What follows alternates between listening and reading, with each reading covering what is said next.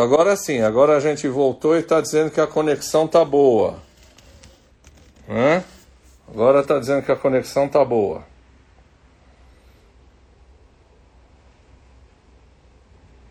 Vamos ver se as pessoas voltam. Rosa, obrigado. Rosa, você é a primeira a ter voltado, viu?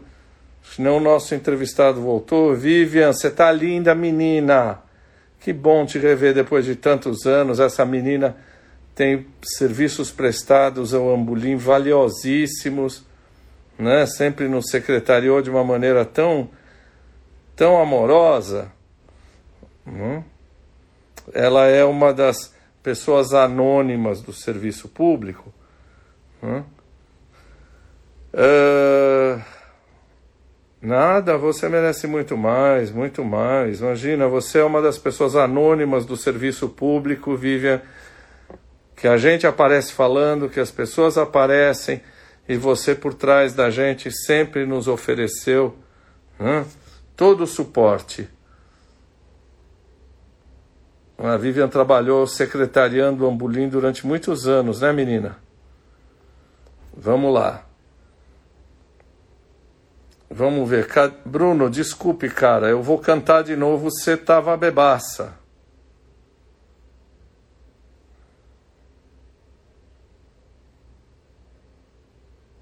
Bruno Ribeiro.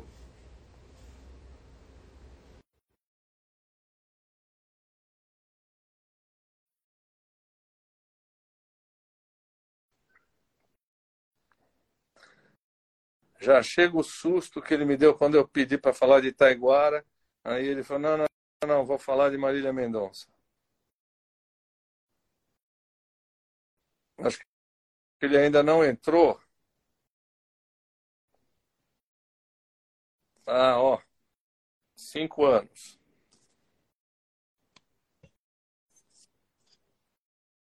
Deixa eu ligar para ele. Eu também. A Taiguara é uma das minhas paixões, um dos grandes poetas injustiçados desse país. A gente ainda vai fazer uma coisa de Taiguara. Não dá, não dá. Preciso lá pegar o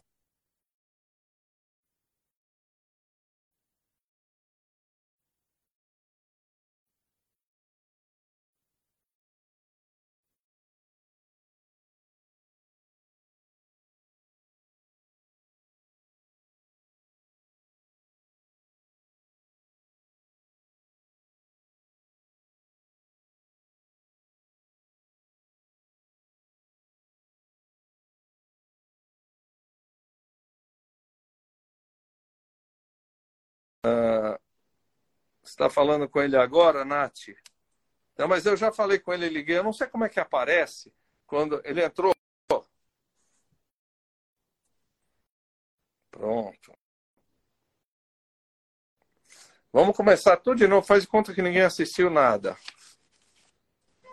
Né? Faz de conta que não é, aconteceu é nada. Bruno Ribeiro é um grande prazer te receber. Você é jornalista, compositor, autor de vários livros, entre eles a biografia da Marília Mendonça. Amigo, você está bebaço, parabéns Ainda não. para nós. E eu estava contando que eu é, li um artigo, aliás, o pessoal está dizendo que Taiguara é uma paixão nacional, aí, do Bruno falando sobre música, sobre Taiguara. Eu falei, Bruno, vamos falar sobre Taiguara? Ele falou, não, não, não, não, não eu quero falar do meu livro da Marília Mendonça.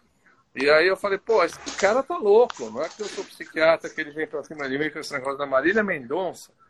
E eu devo agradecer a ele, é, tenho que ficar de joelhos agradecendo a ele, né?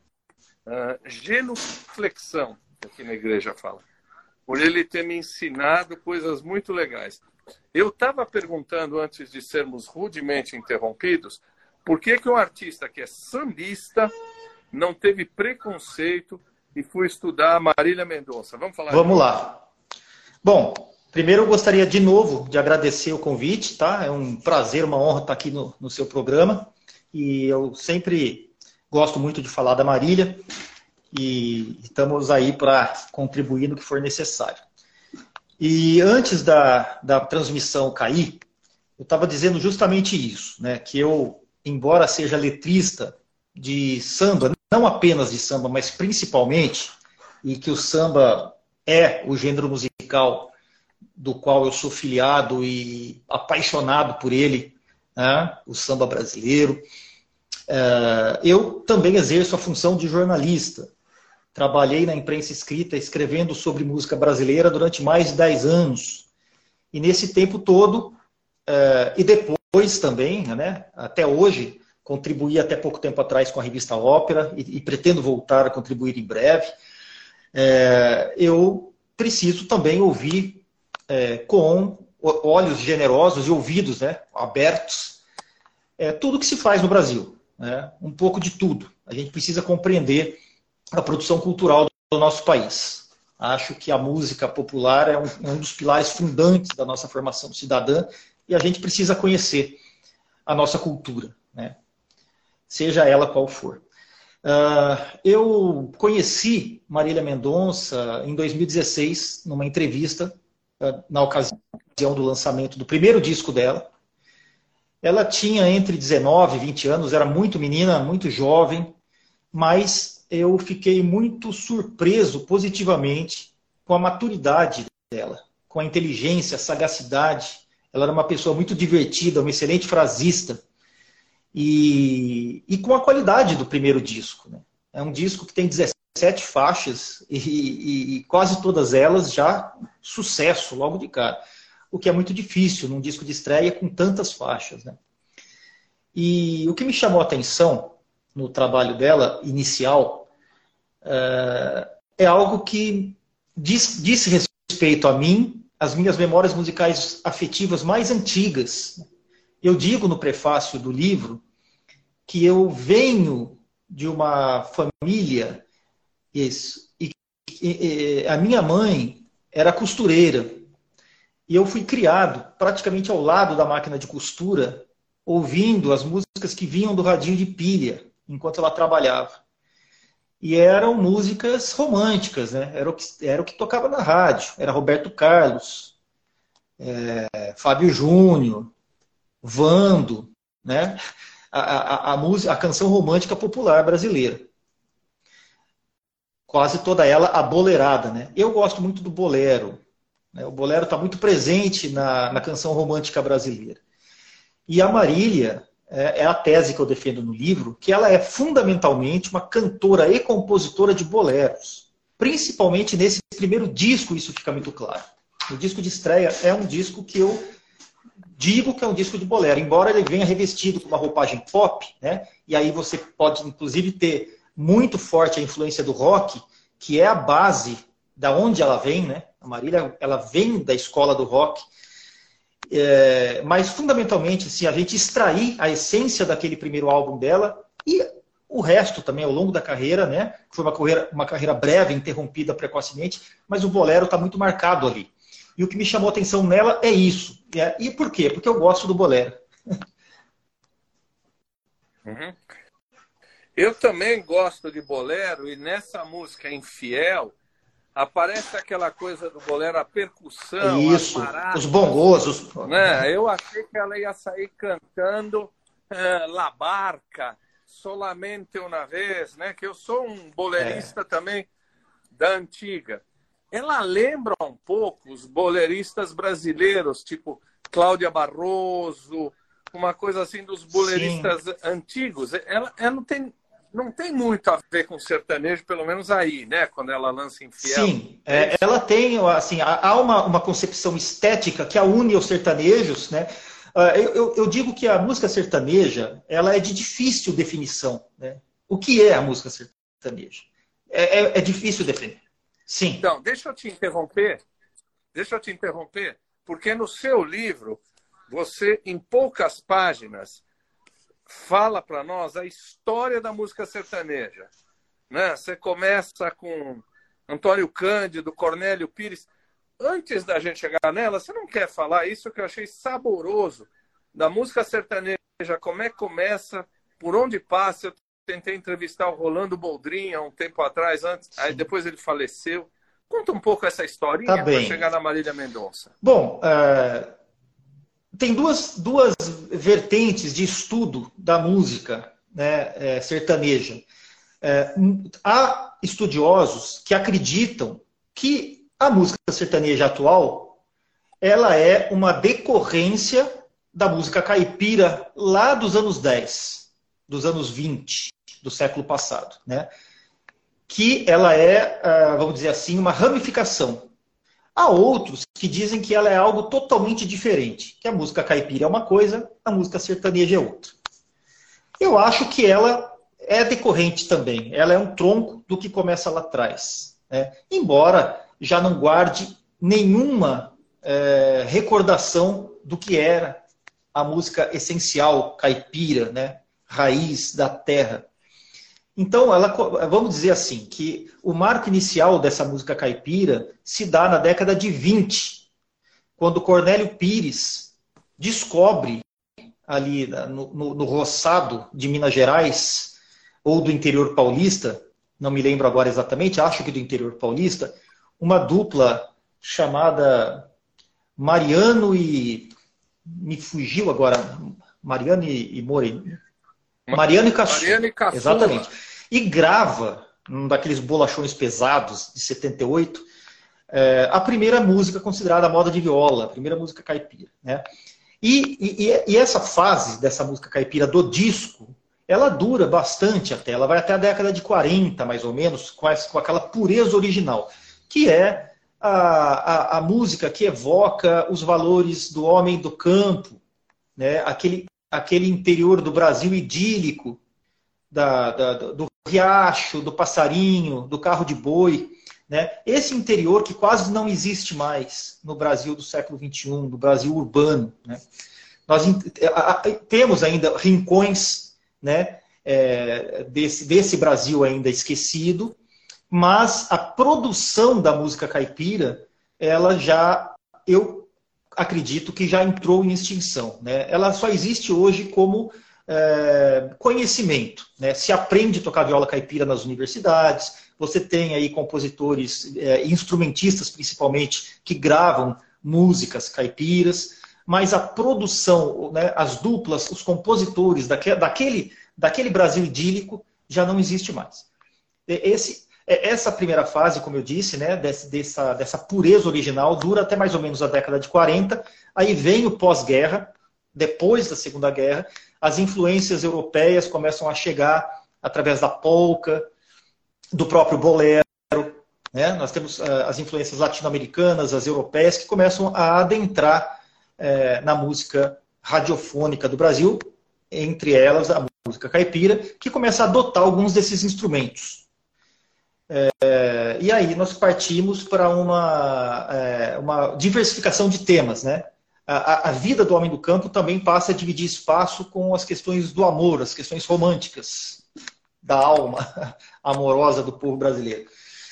E essa, essa fase é, que pode ser considerada o primeiro estopim né, do sertanejo, vamos dizer assim, ela começa na década de 40, né, quando a, a, é, já se começa a construir um gênero romântico dentro da música caipira.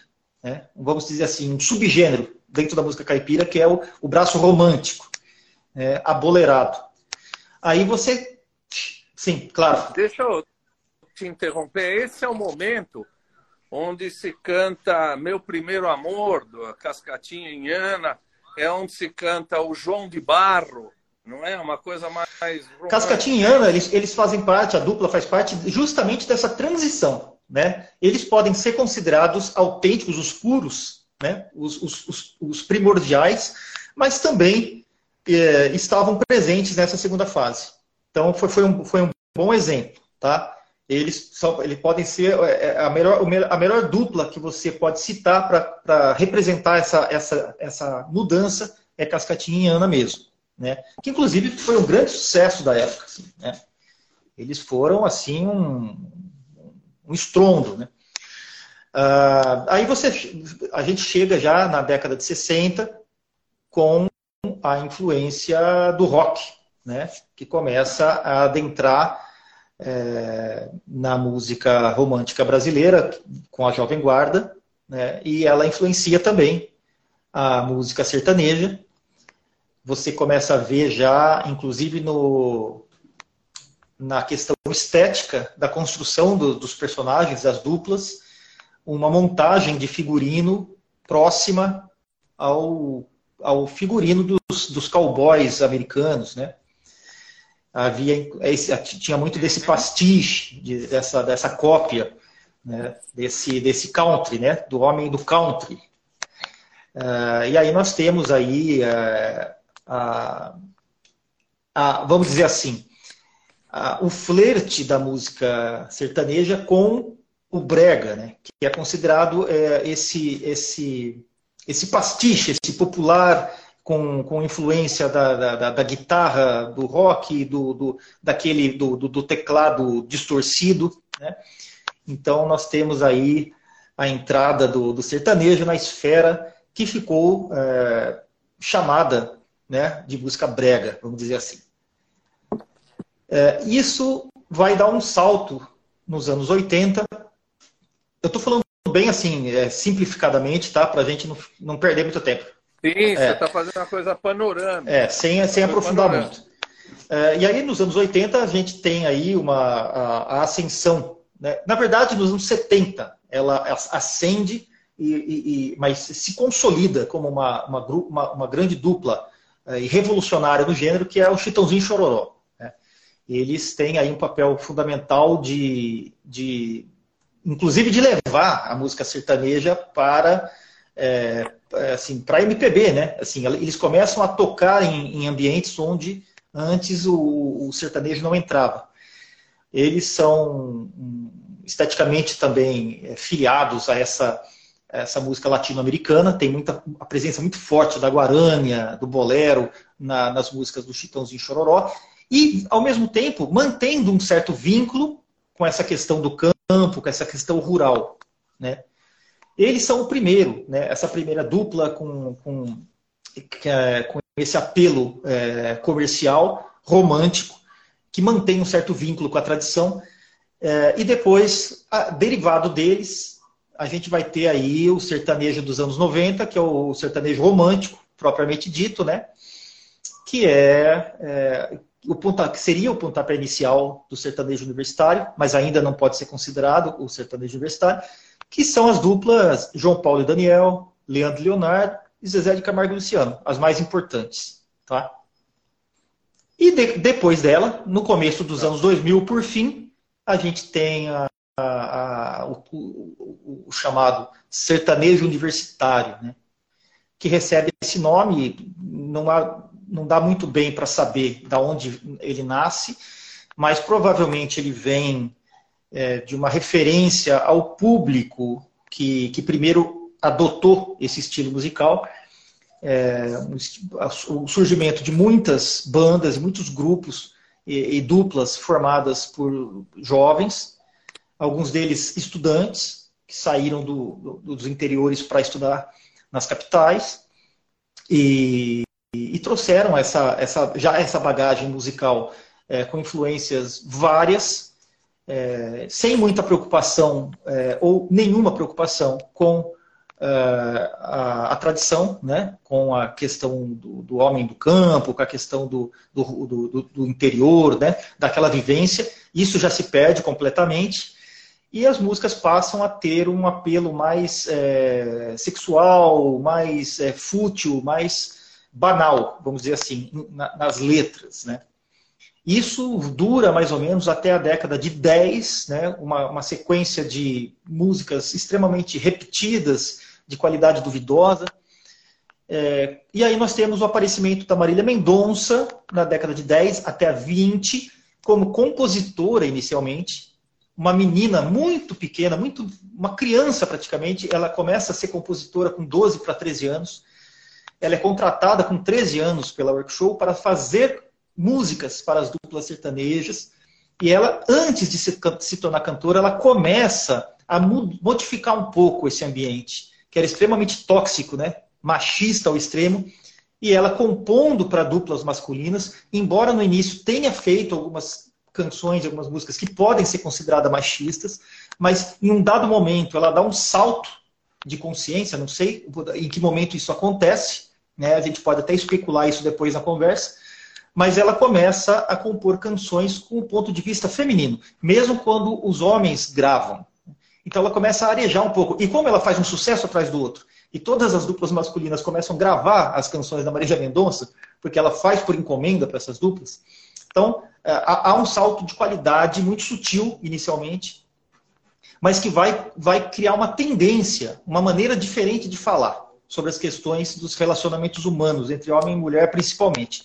Né? E depois ela ascende como cantora em 2015, 2016, é, e aí se torna uma grande expressão né, desse, desse modo de, de, de se dizer, é, que acaba inclusive dando origem a um movimento chamado de feminejo, né? depois ficou sendo chamado de feminejo, que trouxe a reboque outras mulheres né, com ela, é, cantando essa, essa nova música sertaneja. A sofrência. É, é, sem diversificar muito, eu fiquei muito feliz, porque eu li algum tempo atrás esse livro aqui, da Ana Manuela Chan, falando o, quanto o, o, o sertanejo é uma apropriação cultural do agronegócio. Né? A história do agro é tech, agro é pop, agro é tudo. Quer dizer, o quanto o sertanejo cresceu financiado pelo, pelo agronegócio. Eu andava com esse livro escondido, parecia os tempos que eu estava na escola, que eu lia Bakunin, Max, embrulhava em jornal, porque achava que podia tomar um cacete. A Marina Mendonça é diferente. E o que, que é esse negócio aqui? Que, que é essa apropriação cultural que o agronegócio faz, culturas, entre aspas, música sertaneja, e como é que ela é diferente? Por que, que ela é diferente? Bom, vamos lá. O...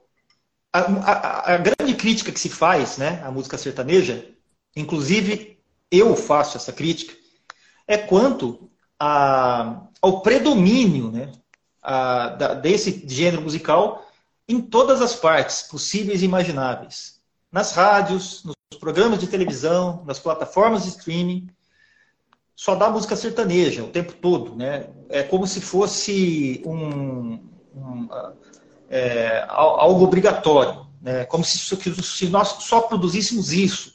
O ECAD recentemente fez um levantamento e identificou que de todos os estados brasileiros, né? Nós temos 27 estados na federação, todos, com exceção do Rio de Janeiro, a música preferencial é o sertanejo. É o que mais se escuta, se ouve no Brasil todo. Menos no Rio de Janeiro, onde o samba ainda tem a primazia. Né? Ah, agora, por que isso acontece? É apenas porque as pessoas gostam? É evidente que as pessoas gostam. Né? É, não, também não vamos, não vamos tratar as, o gosto musical das pessoas ou tratar as pessoas como idiotas. Né? Eu não gosto dessa ideia de que todos somos é, manipuláveis e facilmente adestrados né, pelos meios de comunicação, pela indústria do disco tal. Não acredito muito nisso. Isso tem um fundo de verdade, mas também é, eu acredito que todos é, temos nossas preferências e o sertanejo diz para muita gente, né?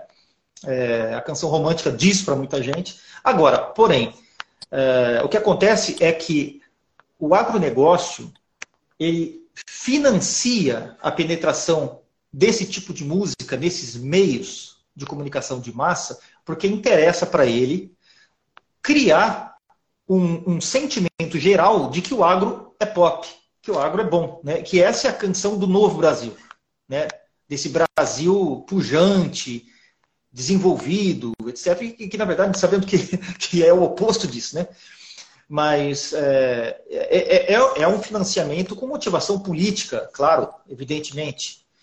É, e é, muitas dessas duplas são financiadas pelo agronegócio. Então, você tem ali um, um rapaz ali que canta bem, e aí tem um, um produtor de soja lá do, do centro-oeste brasileiro que patrocina, né? investe alguns milhões na carreira desse rapaz, e aí fica muito fácil é, ele despontar rapidamente. Porque com, com 15 milhões, com 20 milhões, com 30 milhões iniciais de investimento, você coloca esse cara para tocar no Faustão, no, no, no Luciano Huck, né, na trilha sonora da novela. É muito fácil. Então, é, a, ascensão é muito, é, é muito é, recorrente nesse meio. Né? A cada ano você tem ali o surgimento de muitos artistas novos e, e você nem sabe quem é, o cara daqui a pouco já está estourado na televisão, mas isso é investimento pesado por trás. Né? A, a Marília, eu ia. É. Desculpa. É, só uma coisa, só uma coisa, isso lembra muito, e a corrente ideológica é muito próxima do integralismo do Plínio Salgado. Quer dizer, o integralismo via o Brasil como o homem do campo. O homem não era o homem urbano, não é? É o homem do campo que vai transformar o Brasil num homem novo. É um pouco essa Sim, ideia. Sim, é o pensamento reacionário. Totalmente, né? O agronegócio é reacionário. E, e, e, e, é, a única coisa que importa para eles, além do dinheiro, é, é, o, é o modus vivendi dessa, de, de, de, desse tipo de gente, né? desse, desse, dessa bolha, vamos dizer assim. É, para terminar, né, concluir é, respondendo a sua pergunta em relação a Marília Mendonça, é evidente que a Marília entrou pela porta da frente. A Marília não chegou do nada. Né? Ela teve também um apadrinhamento, porém, ela não chega com o dinheiro do agronegócio no primeiro momento. Quem investe na carreira da Marília é um empresário chamado Vander Oliveira, é, que é, inicialmente apostou, é, esse é o valor declarado pela Marília é, em várias entrevistas, que o valor inicial que, que ele apostou, que colocou na carreira dela, para o lançamento da carreira dela, foi de um milhão e meio. Ele era um empresário bem sucedido, não era do agronegócio, depois veio a se tornar um, um, um investidor ali nesse, nesse ramo, mas ele, ele veio da roça, ele era um, um, um plantador de milho, né? Ele tinha uma, uma roça de milho com a família, uma pessoa humilde que se tornou um empresário de músicos, de artistas, e, e o investimento inicial da Marília foi de um milhão e meio. Esse valor, embora para a gente seja alto, mas para o lançamento de um artista é considerado baixo. Né? Com um milhão e meio, ela conseguiu lançar um, gravar um bom DVD, gravar um belo disco de estreia, é, pagar é, a, a, o aparecimento dela em algumas mídias, é, um, entrevistas em algumas rádios e acabou o dinheiro. Né? Então, o, o, ela se, meio que se fez por conta própria depois disso. Ela teve esse, esse, esse bom início, né? um, um, um impulso, mas uh, ela conseguiu angariar o público dela pelo talento mesmo. Né? Ela não, não, não teve esse, esse, esse aporte do agronegócio. Você sabe que essa sua afirmação, que é algo que vale a pena quem quiser conhecer o livro da Ana Manuela Chan, não é todo sertanejo, mas o sertanojo é tech, é agro, é pop e é financiado. Né?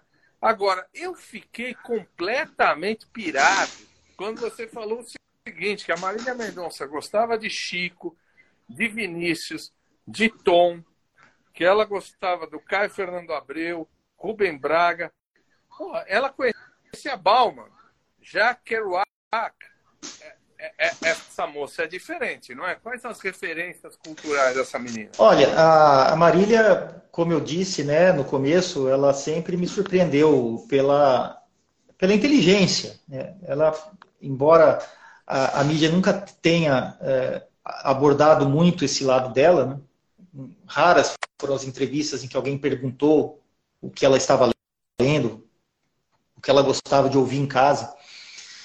Mas sempre que perguntada, ela sempre foi muito é, clara nesse sentido. Né? Ela disse, inclusive para mim, nessa entrevista que nós fizemos, que talvez, se não fossem os livros, ela não teria se tornado uma compositora.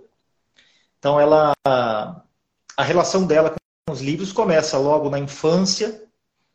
Ela era uma menina é, a princípio tímida, de, com poucas amigas, poucos amigos. Na escola se sentava no fundo, é, sofria bullying. É, é ela conta que as meninas maiores a, a ameaçavam, é, abatiam nela na saída da escola, sem motivo aparente, é, e ela é, se protegia através dos livros, né, atrás dos livros. Ela se refugiava na leitura, né, quando criança. E, e esse gosto a acompanha ao longo da vida toda.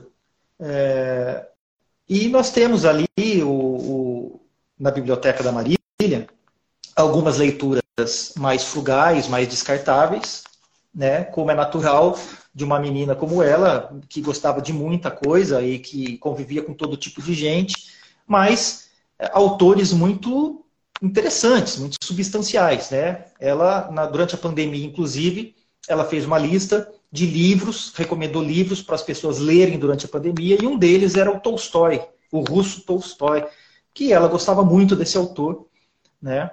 Ela gostava muito também, como eu disse, do Caio Fernando Abreu, uh, e poe dos poetas brasileiros todos, era leitura dos poetas, e tinha alguma uh, conexão com a literatura dos beatniks, né? Você citou muito bem, ela gostava muito do Kerouac, e o autor preferido dela, declaradamente, era o Bukowski.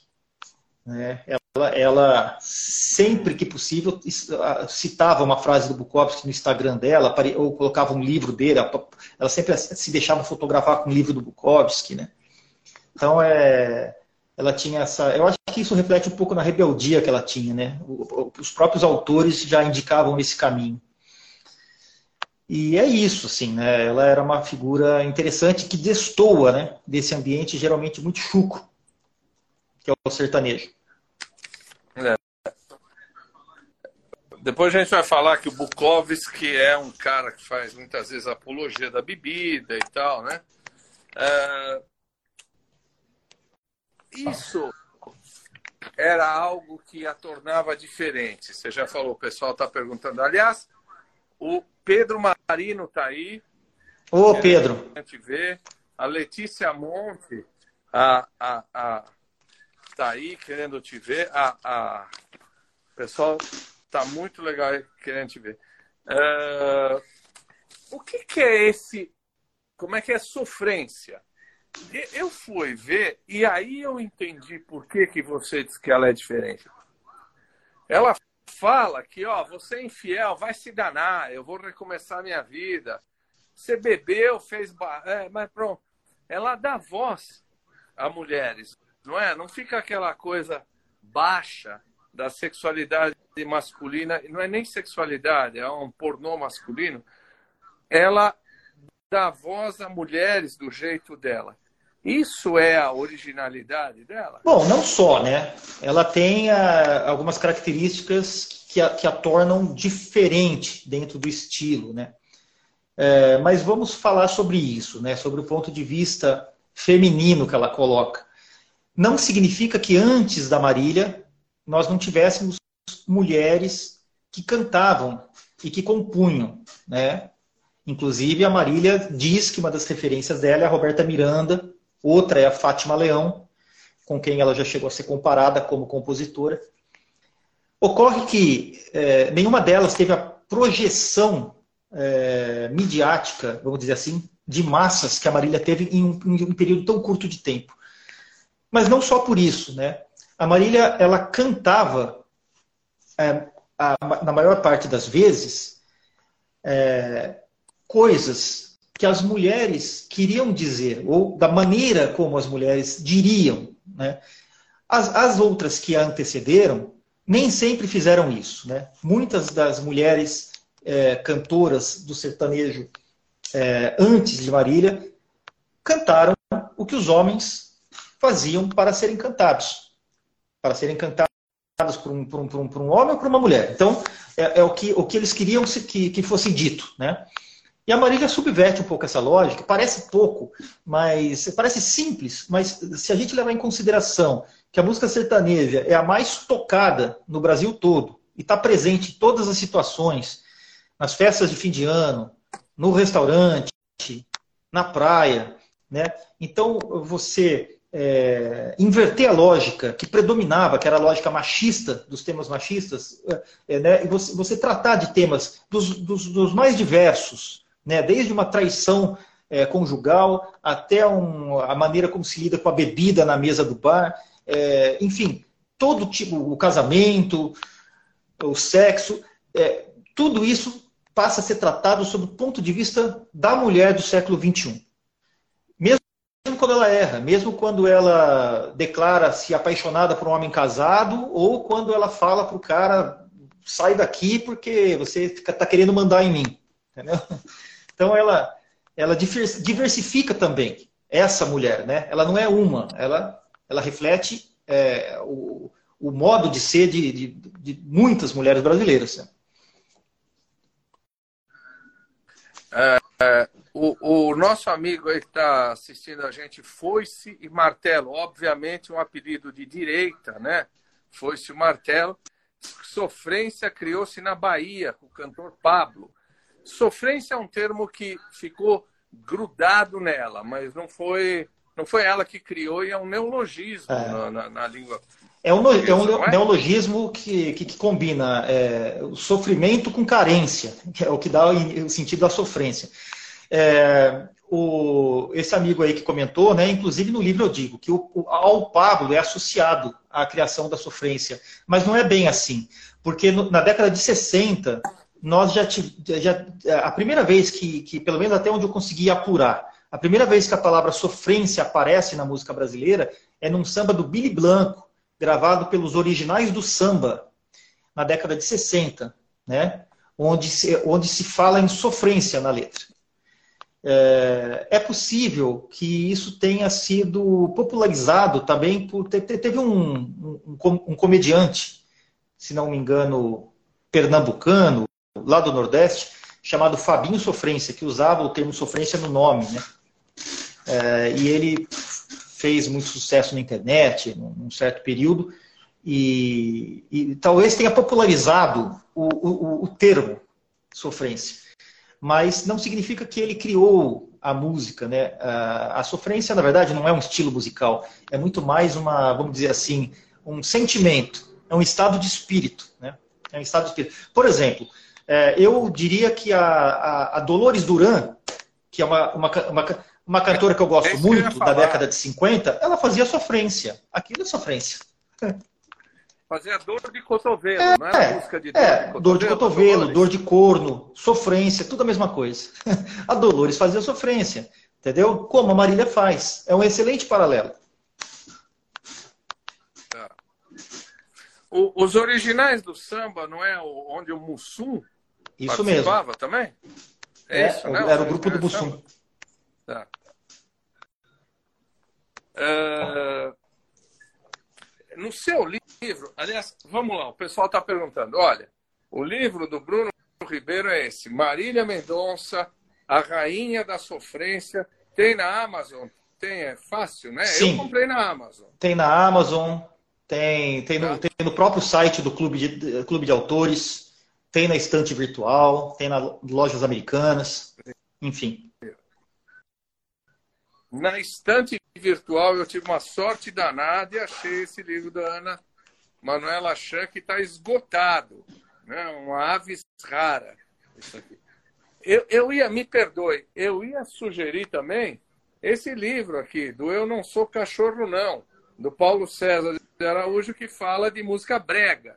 Que tem aí Valdir Soriano, o, o Daí José. Barroso, não é isso? É, o Daí José. Agora, essa moça morreu com 26 anos de idade. No seu livro, você diz assim: só Noel, com 26 anos de idade, alcançou a repercussão que ela teve. O que, que, é isso? Ela era uma polígrafa, ela era uma máquina de escrever. Uh, eu vi shows, depois que comecei a ler seu livro, eu vi shows em Belém, vi shows dela por aí. Ela era um fenômeno de público. Como é que ela alcançou isso? Pô? Qual é a qualidade vocal dela, sem dúvida. Mas fala você, como é que ela chegou nesse ponto, cara? Bom, primeiro eu queria só fazer um comentário uh, sobre essa comparação que eu faço com Noel Rosa no livro, né? É, eu não, não faço nenhuma comparação de importância ou de qualidade das obras. Né? São obras distintas, personagens distintos. Mas eles têm algo em comum, que é o fato de ter construído uma obra muito extensa Né? A Marília deixou quase 400 composições, 300 e tantas composições assinadas por ela, é, e num período muito curto, de, de 10 anos como compositora. Né? Como cantora, ela teve 5 anos de carreira. Como compositora, 10. Noel Rosa, mesma coisa. Ambos morreram com 26 anos, tendo feito o grosso da sua obra em 10 anos. Nesses 10 anos, eles deixaram quase a mesma quantidade de músicas, né? tanto é, compostas quanto gravadas. Então é por isso que eu faço esse paralelo. Ela começa a compor muito cedo, muito jovem, e eu atribuo é, o sucesso estrondoso da Marília. É evidente que a gente não pode negar, como eu disse há pouco tempo, que ela entrou pela porta da frente, com um padrinho, com uma exposição é, com a boa vontade dos meios de comunicação, que também é, é muito generoso com os artistas sertanejos. Mas isso não explica tudo, porque muita gente também tem padrinho, muita gente também tem dinheiro e não consegue se firmar. Então é evidente que há uma qualidade aí, há algo especial no trabalho dela. É, você disse que pelo, pela, pelo vocal, é, quando eu converso, conversei muito com as pessoas que, que, que acompanhavam o trabalho da Marília, essa era a, a, a, o, o que mais me chamou atenção foi isso. Assim, quando eu perguntava para alguém o que mais te agrada na Marília Mendonça, assim, as pessoas, em, em, sua maioria, me diziam o modo como ela canta, é a voz dela, é a interpretação. Né? Ela era uma grande intérprete e ela tinha um, um, um timbre vocal raro que é considerado o timbre mais raro para mulheres, que é o contralto coloratura, que é um timbre é, baixo, né, grosso, mas que alcança notas muito metálicas, muito agudas nas notas altas, né, tons muito metálicos. Então, é, isso, é, isso é difícil, é difícil encontrar. E ela tinha esse diferencial na voz, né? E também era, eu acho que ela tinha a capacidade de, de compor de uma maneira muito simples, falava diretamente com as pessoas e vem dessa escola, né? Essa escola da canção romântica mesmo, que havia se perdido dentro da música sertaneja, que é a canção romântica herdada de Roberto Carlos, de Odair José, dessa turma, da, da, da própria Alcione, que era uma grande inspiração para ela. Então, ela vem dessa, dessa, dessa escola, né? que é a escola da canção romântica. Né? Eu acho que o, o apelo popular dela está nisso. Né? O povo brasileiro gosta da canção romântica. E isso havia se perdido no sertanejo. E ela resgata, de certa forma, isso com um vocal diferenciado, com uma interpretação muito potente. E ela é uma figura carismática. Além disso, né? porque não basta você ser um bom artista. O principal na Marília Mendonça, eu diria que é a pessoa que ela foi, a pessoa que ela era. Ela era muito generosa com o público, nunca se, se, se, se, se comportou como artista. Ela aceitava convites para tomar cerveja com qualquer um desconhecido depois dos shows. Era, ela fazia questão de todo mês entrar, fazer uma, uma, uma, uma chamada de Zoom convidar pessoas que ela não sabia quem eram, que, que eram fãs, ela queria saber quem eram os fãs, per, perguntava onde, onde você mora, o que, que você está lendo, o que você está ouvindo, por que, que você gosta de mim, entendeu? Ela tinha esse, essa, esse carisma, e carisma não se, não se constrói, ou se tem ou se não tem. E os artistas que têm carisma são os artistas que se firmam. Essa é a verdade. Uh, e, e, vamos dizer assim, de novo, eu não vou fazer nenhum tipo de afirmação classista, nem de castas, né? mas uh, eu me lembro da Maria Bethânia gravando É o Amor, daquele rapaz ali, que eu não vou falar o nome, uh, mas com a, a, a Marina Mendonça, eu vi Alcione gravando, a Gal gravando. A hora que o Caetano, eu li no seu livro, o Caetano faz uma, uma declaração apaixonada pela música dela. Quer dizer, o pessoal que canta, que, que adora Alcione, a, né? A, é. a Marrom, não é, Alcione? O pessoal que canta a música brasileira legítima e tal, essa também é legítima, o pessoal vai meter o pau em mim. gostava muito dela, né? Reconhecia muito a, a arte da Marília. Sim, Mendonça. porque a própria Marília era muito aberta a eles, né? Ela não tinha preconceito musical. É, é, é até interessante a gente resgatar né, a formação musical da Marília para entender isso. Ela começou no passado, ela gostava de rock. Quando ela começa a tocar violão, ela aprende a tocar violão na igreja. Né? A família era evangélica e o avô é, dá um violão para ela, acreditando que ela se tornaria ali uma das da, a, a, cantora da igreja. Então, ela realmente, quando criança, ela canta um tempo, mas logo ela se interessa é, pelos bares e para tocar na noite precisou tocar para ajudar a mãe em casa, tal. E aí foi expulsa da igreja, uma coisa assim, o que foi ótimo para ela. É, e, e, ela, nesse período, gosta de rock, né? Que eu acho que é, é, pelo menos era, né? Até pouco tempo atrás, a primeira escola musical da, da, da, da adolescência, né? Da, da, infância de todo mundo, né? É, e ela tem esse ainda é, esse, esse, esse, essa referência, vamos dizer assim.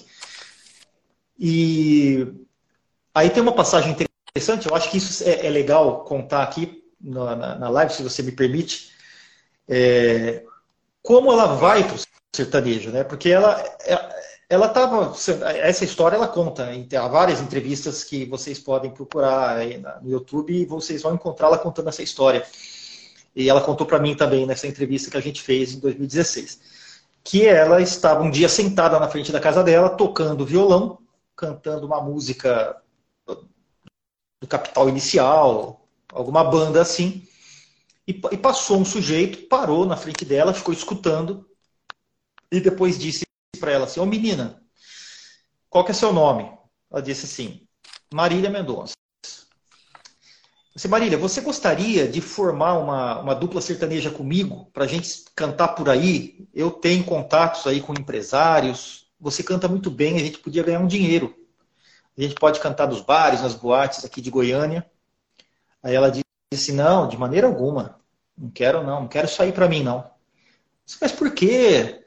Você canta muito bem. Não, eu não sei cantar música sertaneja. Não sei, mas não tem problema. Eu te ensino, você aprende logo. Assim, mas não é, não quero aprender. Eu não, eu, não, eu, não, eu não gosto de música de corno. Eu jamais vou cantar música de corno. E, e, aí esse sujeito vira para ela e roga uma praga. E ela diz, né, esse sujeito me rogou uma praga. E ele diz assim, ó, então vou falar uma coisa para você. Você um dia vai se apaixonar por alguém. E aí, sabe o que vai acontecer? Você vai tomar um chifre. Você vai ganhar um chifre. E aí você vai não só escutar música de corno, como vai compor. E vai ser das mais sofridas. E ela diz que foi assim, foi dito e feito. Né? Naquele mesmo ano ela se apaixonou por um rapaz mais velho, que não queria nada com ela, e ficou sofrendo ali com dor de cotovelo no quarto, esperando o dia amanhecer para ir para a escola. E, e, e, começou a compor e, e entender e fazer sentido para ela as músicas românticas, né? as canções sertanejas começaram a fazer sentido. Foi quando ela começa a, a compor nessa linha. Né? Mas ela nunca se afastou das outras influências. Alguém aqui escreveu que a, que a Marília gostava dos Racionais. Ela gostava muito do rap. Ela andava na escola, era, ela andava com o pessoal do rap. Ela gostava de MPB. Em casa, a mãe dela, é, a mãe dela era, era do rock. Então ela teve essa formação por causa da mãe, né? A mãe ouvia muitos discos do, do pop rock dos anos 80, ouvia Beatles em casa.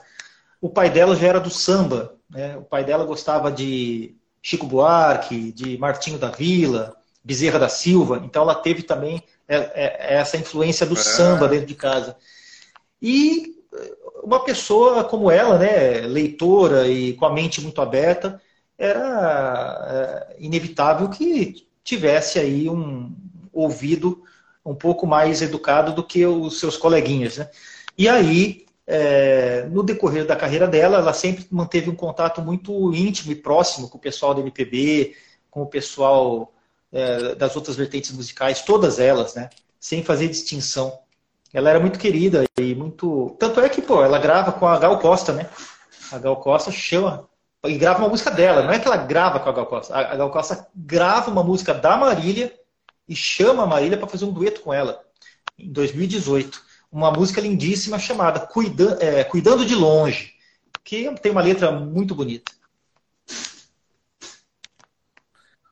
Bom, a, a Marília dizer que um dia você vai ter chifre é uma profecia fácil, né? Porque todo mundo já levou um chifre um é. dia. Então essa tá fácil. Com certeza. Olha, MM Rei, minha amiga, depois escreve no privado que eu vou lhe devolver o que você gastou com selo. Não gasta com selo, não, porque esse canal aqui é puro, puramente diletante. Uh, você me contou um negócio interessante, é por isso que eu botei aqui a camiseta da Marielle Franco.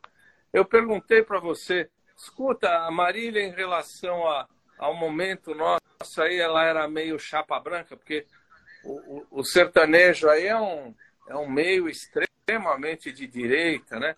E aí você falou, não, cara, você está totalmente errado. Aliás, em relação a Marília, aprendi muito com você, eu sempre estava totalmente errado. Como é que era o posicionamento da Marília? Bom, a Marília ela, ela é de um meio extremamente conservador e reacionário, que é o meio da música sertaneja. Né? Então é evidente que é, ela pertencendo a esse meio, é, seria muito difícil para ela tomar uma postura radical ou extremamente politizada ao ponto de se assumir de esquerda, né? É, e isso nunca foi nunca foi a preocupação da Marília também, nem deveria ser, né? Ela já teve problemas é, sérios quando se posicionou é, contra a candidatura do Bolsonaro em 2018. Ela grava um vídeo desaconselhando o voto do Bolsonaro, dizendo que é, nós não poderíamos correr o risco de perder tudo que a gente conquistou, a democracia, os direitos. Ela diz. E passa a ser atacada, inclusive pelos é, ouvintes de música sertaneja, que passam a destruí-la nas redes sociais. Até aí tudo bem. Mas ela recebe uma ameaça de morte contra a família dela e que me parece que é séria, que foi algo do qual ela não, não, não, não quis falar, né? foi perguntada, ela disse que não, não falaria sobre isso, mas que ela teria sido ameaçada, a família dela teria sido ameaçada e que é por isso que ela, ela vai e retira o vídeo que ela, que ela postou, mas ela deixa um texto irônico dizendo que é, se desculpando por, por acreditar que, uma, que a opinião política dela não feriria é, as pessoas que é, mulheres e homens que que, é, que, que, é, que, que gostavam dela, enfim, um texto mais um texto bastante irônico, não voltando atrás, mas dizendo que por conta da, das ameaças ela não mais falaria de política. Né? Só que ela sempre falou, assim, da maneira dela, sempre se posicionou é, em relação principalmente a, a a casos envolvendo os direitos da, da, da, mulher, né, das mulheres. Então, quando a Marielle Franco morreu, por exemplo, ela foi a primeira artista, não só do sertanejo, mas talvez da música brasileira, a se posicionar, a emitir uma, uma nota é, de protesto pelo assassinato, dizendo e pedindo para que as mulheres não se acovardassem diante de, desse homicídio. Né? É, também sofreu críticas por isso, mas manteve, dessa vez ela manteve a sua postura uh, e se posicionou. Uh, ao longo da, da, da, carreira dela, ela foi tomando cada vez mais consciência. Né? Nunca se filiou ao feminismo propriamente dito, sempre foi cobrada por isso. Né? Mas eu acho que, inclusive, por falta de base teórica e também por não.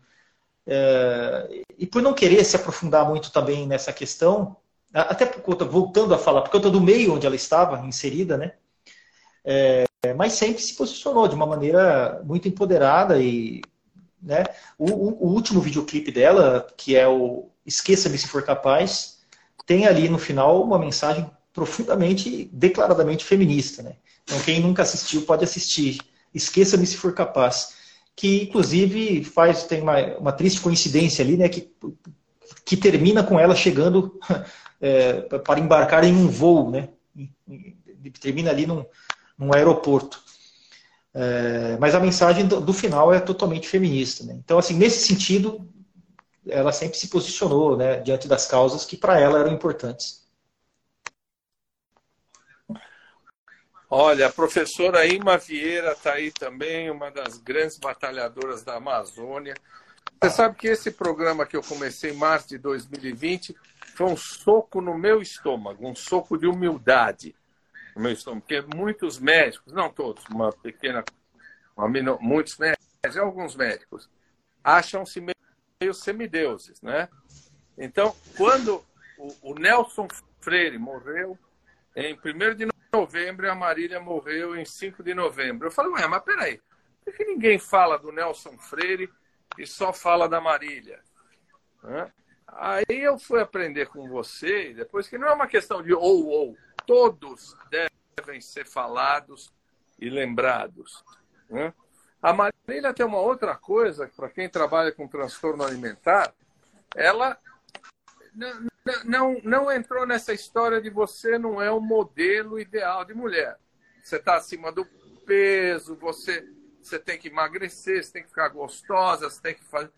Ela, ela resistiu a isso também, não foi? Olha, ela resistiu até quando pôde. Na verdade, é, ela, é, na reta final da vida, né, é evidente que ela não sabia que iria morrer, né? Reta final que eu digo é antes do acidente ela estava se cuidando, fazendo uma dieta, é, porque foi uma recomendação médica. Ela, a Marília, ela, desde muito cedo, ela teve um, uma, uma, uma, relação assim é, descompensada né, é, com, a, com a questão da, da comida e da bebida. Mas ela diz isso, que foi um problema que é, é ela vem de uma família muito humilde, então a história da Marília é, é assim, que é, e, e, é preciso ser, ser dito, ser contada, para que, se, que se entenda né, é, é, da onde vem isso. É, a, a, própria Marília relata ter passado por momentos muito difíceis na família, de inclusive de, de carência de, de comida, de falta de dinheiro ao ponto de se alimentar mal, de faltar comida em casa. Então ela passou boa parte da infância e da adolescência comendo muito mal, almoçando e comendo qualquer coisa na janta, enganando porque não tinha o que comer. Né? Quando ela é, desponta como compositora e começa a ganhar dinheiro, ela diz que aí ela começou a correr contra o tempo e tirar o atraso. E comer do bom e do melhor, e tomar o uísque que ela sempre quis tomar, né? ainda, ainda menina, mas já entornando. E aí entrou na cerveja, entrou na pizza, entrou no. É, e é, né, ela diz assim, eu e minha mãe, assim, aí, porra, cada dia num restaurante, né? Porque a gente não, não pôde comer. Então, então foi algo assim, de, é, uma, de uma jovem, né? Ganhando o seu primeiro dinheiro. Só que isso acarretou para ela alguns problemas de saúde muito precocemente. Né? Aos 22 anos, ela foi diagnosticada com quase, uma quase diabetes, pressão alta e vários outros problemas, gastrite, enfim. E ela precisou é, tomar alguns, alguns cuidados é, mais para frente, né? Então aí, aí, depois veio a gravidez, que é quando ela interrompe um pouco, a, ela para de beber, né? Naquele período da gestação. É, e ela já, já vinha fazendo a dieta, né? Então, é, é, no final, no, no, nos últimos anos, ela já estava entrando naquele padrão, né, que se convenciona do, do padrão da, da, cantora gostosa tal. Ela já estava chegando naquele, naquele formato, mas não por uma, não por uma, é, por uma obsessão em ser assim, daquela, daquela forma, mas porque foi preciso. Foi preciso por uma questão de saúde, e depois, é claro, entra uma questão de, da, da vaidade, né? Vamos dizer que não. Mas a Marília sempre lidou muito bem na carreira toda com, com, com o tipo físico dela. No, no começo sofreu pressão para mudar, para fazer um regime, para mudar o corte de cabelo, etc. Sempre se recusou, falou, não, eu sou essa pessoa e eu, eu, eu, eu quero ser assim, eu gosto de ser assim e vou ser assim. Entendeu? Então ela sempre foi muito autônoma. A, a gente precisa tomar um cuidado danado, porque daqui a pouco sempre aparece um, um bolsominion aí dizendo que eu estou fazendo glamorização da obesidade. Não tem nada disso. Né? Obesidade é uma doença, mas é diferente eu ser obrigado a me adaptar a um padrão de beleza, que é um horror, e cuidar da minha, do meu peso por razões de saúde. O seu livro, Bruno, ó, pode falar, né? Ninguém vai me cortar. É um tesão de livro. Vale a pena ler. É um livro que eu, ó, marquei ele. No final você tem as letras da Marília, você tem um, uma história das gravações dela. Bom, o cara que não conhece a Marília Mendonça, esse sujeito que vos fala que não conhecia a Marília Mendonça, o que que eu tenho que ouvir? Além de infiel, né, que adora esse bolero. O que que eu tenho que ouvir para conhecer a Marília Mendonça? Bom, para quem nunca ouviu a Marília, eu recomendo que comece pelo primeiro disco, que na minha opinião é o melhor disco da carreira, sem dúvida, insuperável, na minha opinião. Não só o disco, mas o DVD, né? O DVD é o disco na íntegra, só que com imagens. E ele está na íntegra no YouTube.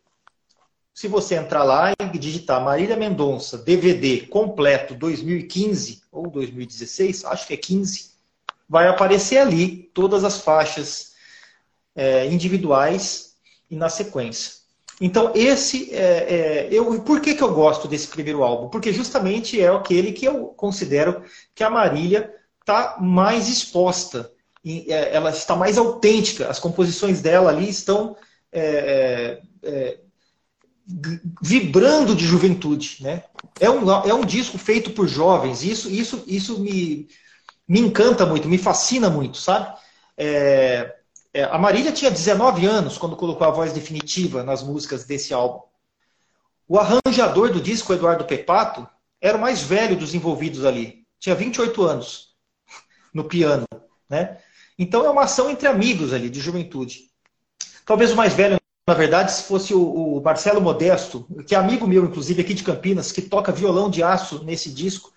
Ele está ele tá no violão ali, na, o Marcelo ele é um pouco mais velho. Mas a média dos músicos ali eh, gira entre 25 e 26 anos nesse primeiro álbum. E é, é o álbum onde a Marília me parece que ela está mais próxima do bolero. Né? A gente tem, além do tem Infiel, tem Me Desculpe, mas eu sou fiel, que é um baita de um bolerão, com direito a bongô. Aquele bolero que a Alcione gravaria se tornaria um, clássico. Então, assim, você. E, e, tem as canções, né, além dessas, você tem é, outros hits da carreira dela, como Sentimento Louco, é, é, o Folgado, né? Que é um rock, como faz com ela, enfim. Ó, Alexandra Pontes está falando uma coisa que é absolutamente da, da, da, psicanálise. Eu me apaixonei pelo que eu inventei de você. Isso é o outro nome de é. projeção. Isso né? tem muito nela. E o Daniel tá dizendo. De quem é a culpa? Quem é a culpa? Essa música é a mais bonita. É, eu acho impressionante. É realmente uma grande composição.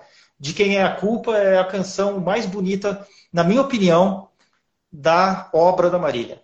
É. é. Olha. Escuta, eu não vou deixar você embora sem falar que sambas que você gravou, com quem que você gravou, porque você, além do intelectual, você é um sambista. O que, que você gravou? O que, que você compôs e com quem que você gravou? Olha, eu não gravei nada porque eu não canto, né? Eu sou, eu sou, eu, eu sou somente o letrista, né? Mas, mas eu tenho parcerias aí com, com alguns amigos de São Paulo, o, o Arthur Favela, da Barra Funda, Maurinho de Jesus, da Vila Maria, são meus principais parceiros. E eu também tenho uma parceria é, com o Carlinhos Vergueiro, que é um nome, um cara importante da música brasileira, que foi parceiro de Adonina Barbosa, foi parceiro, parceiro de Chico Buarque, do próprio Vinícius, né? Tem parcerias.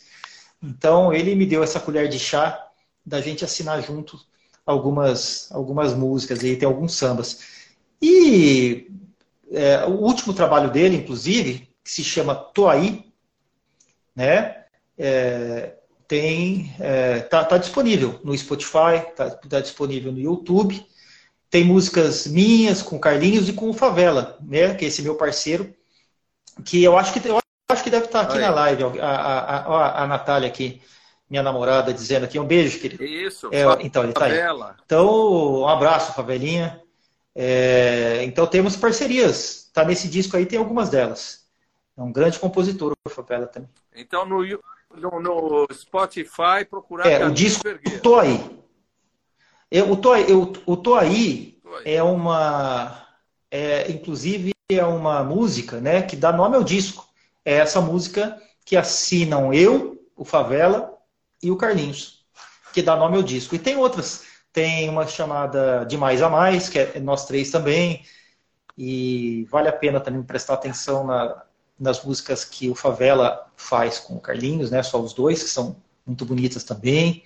Então tem uma rapaziada muito boa. Tem o disco do Danilo Medeiros, que é um compositor de São Paulo, né? Que se chama Andrajo. É, essa tá, tá, disponível também nas plataformas de streaming, tá no, no YouTube, tá no Spotify, no Deezer. Se chama Andrajo, Danilo Medeiros. Temos algumas parcerias nesse disco. Uh, e canções. Uh, a, a, Adriana Moreira, uma cantora de samba de São Paulo, em breve aí vai lançar um. Tem uma coisa boa aí para sair, um, um, documento, um filme, né? Um filme com, onde ela interpreta nossas canções, nossas parcerias. Então ela vai trazer aí alguma coisa nova ainda esse ano aí. Temos, teremos novidades. E livro, o que, que você escreveu já? O que, que você está escrevendo? Olha, eu, eu, em 2005 eu lancei, eu lancei um livro chamado A Suprema Elegância do Samba, que é um compilado de artigos e entrevistas que eu fiz na imprensa sobre samba, né? Entrevista com sambistas, com Paulinho da Viola, com Ney Lopes, com Zeca Pagodinho e, e, e críticas, né? Resenhas. Você não tem a capa para mostrar tem. aí pro povo? Tem, tem. tem. A capa do? Peraí, posso aí, sair pô. rapidinho daqui? Peraí. Já volto, peraí. Claro. Não some, não.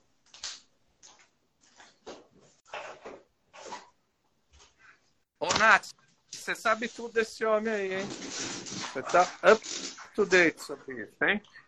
Sob medida brechó. Pronto. Vamos, vamos, vamos, é, Já existe uma biografia do Taiguara, eu não lembro o autor, lastimo, mas ele precisa escrever outra. Olha, a suprema elegância do samba. Que bonita capa. São, é, são caricaturas do, feitas pelo Dálcio, o Dálcio Machado, que é um cartunista aqui de Campinas, muito premiado. E, enfim, o, pre, o prefácio desse livro é assinado pelo Moacir Luz, grande Moacir. E, bom, depois eu. Você está me ouvindo bem? Tá bom. Opa! É, depois eu lancei, eu fiz a biografia, escrevi a biografia da Helenira Rezende, que é que foi uma guerrilheira que morreu na guerrilha do Araguaia, lutando contra a ditadura militar. Ela era estudante da USP de letras chegou a ser vice-presidente da Uni, né? É um livrinho de bolso, um, é um, mais um perfil, né? Um perfil biográfico. Interessante também, foi, foi lançado pela Expressão Popular, uma editora bastante interessante. Vamos achar no, na estante é, virtual, né? Vamos é um livro raro. Virtual. Você vai achar na estante virtual. Ele é, está barato, está barato. É um livro barato mas tem poucas edições. Se você tiver sorte, você acha no estante virtual. Eu mesmo só tenho um comigo, senão ele, senão ele, ele dava de presente. Não, não, não, faço questão. Agora, escuta, eu já li uma biografia do Taiguara, eu me lembro do final dramático dele, acho que a Cláudia ia visitá-lo no hospital, ele estava sozinho. Taiguara não é para você fazer uma, uma biografia dele, cara? Eu sou apaixonado. Eu gosto muito dele também, um grande compositor. É, gostaria, sim, de escrever algo sobre ele, né? Sobre tantos, sobre tantos outros, né? O que me falta é tempo, né? Tempo e, e, e dinheiro para isso, porque é, para a gente parar, né, o nosso trabalho cotidiano para poder produzir um livro, precisaria ter um, um, um investimento. E, infelizmente, não é tão simples. Mas, assim, é, tenho, tenho é, no horizonte a vontade de publicar um livro com alguma compilação desses perfis biográficos que eu publiquei na revista Ópera, mas não só na Ópera, em outros lugares. Então, na Ópera tem o perfil do Taiguara, do Douglas Germano, que é um grande compositor aqui em São Paulo, que, é, que inclusive, se você não conhece, é, fica a dica e a sugestão. Procure ouvir Douglas Germano, que é um craque, um craque de bola. Na minha opinião, um dos nossos maiores compositores da atualidade.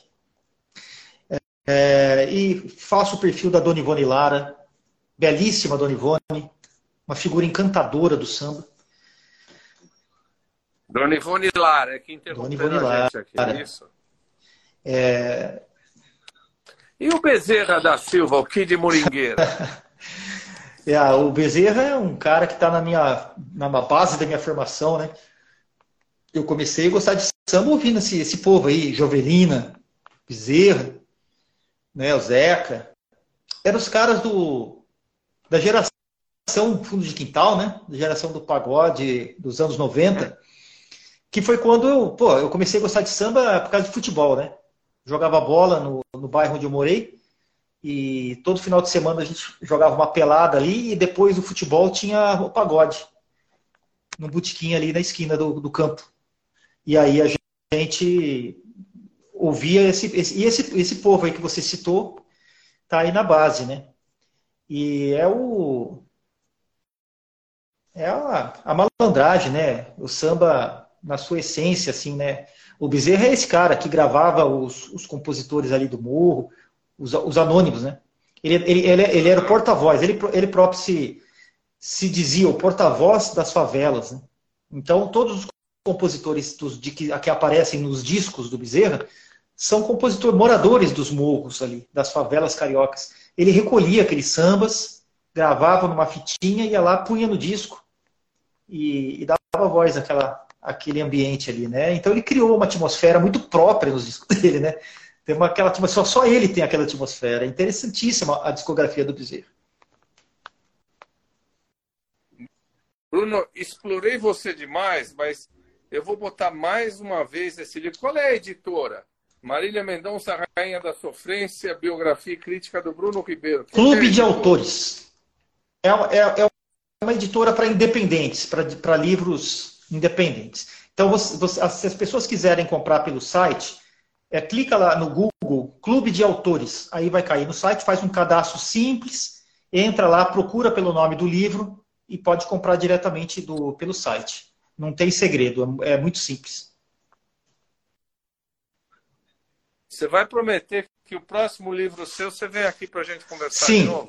E, e eu vou, não, com certeza. E eu vou, só queria a, a Natália aqui, ó, muito bem lembrado, muito bem lembrado. Ela fez uma observação é, que a dona Ivone Lara também é muito importante para a psiquiatria, porque ela, ela trabalhou com a doutora Nise, a, a Nise, né? Nise da Silveira. Da Silveira. E, é, e ela ajudou a implantar ali um, uma, uma, uma, uma prática, uma, uma né, uma prática da psiquiatria ali, eu não sei muito bem, mas no meu, no meu artigo, que está na revista Ópera, eu falo sobre isso.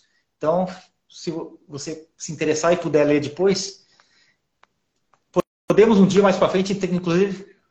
Boa, é, Natália! Izzy da Silveira. Inclusive, podemos depois falar sobre a Dona Ivone em uma outra ocasião, sobre samba, enfim.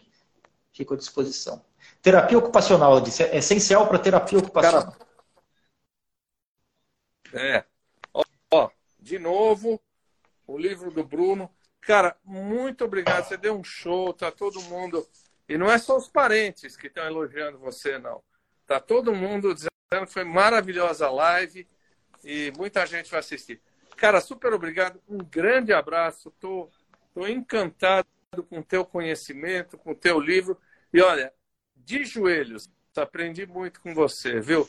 Baixou minha arrogância muito, Imagina, muito que isso. Eu gostei muito de, de participar aqui também, do bate-papo, muito agradável. E espero voltar outras vezes, tá? Fico aí à disposição. Vamos manter contato. Pessoal, muito, muito obrigado. Bruno, obrigado. Olha, obrigado por quem assistiu a gente. Tchau. Boa noite. Boa noite. Um brinde.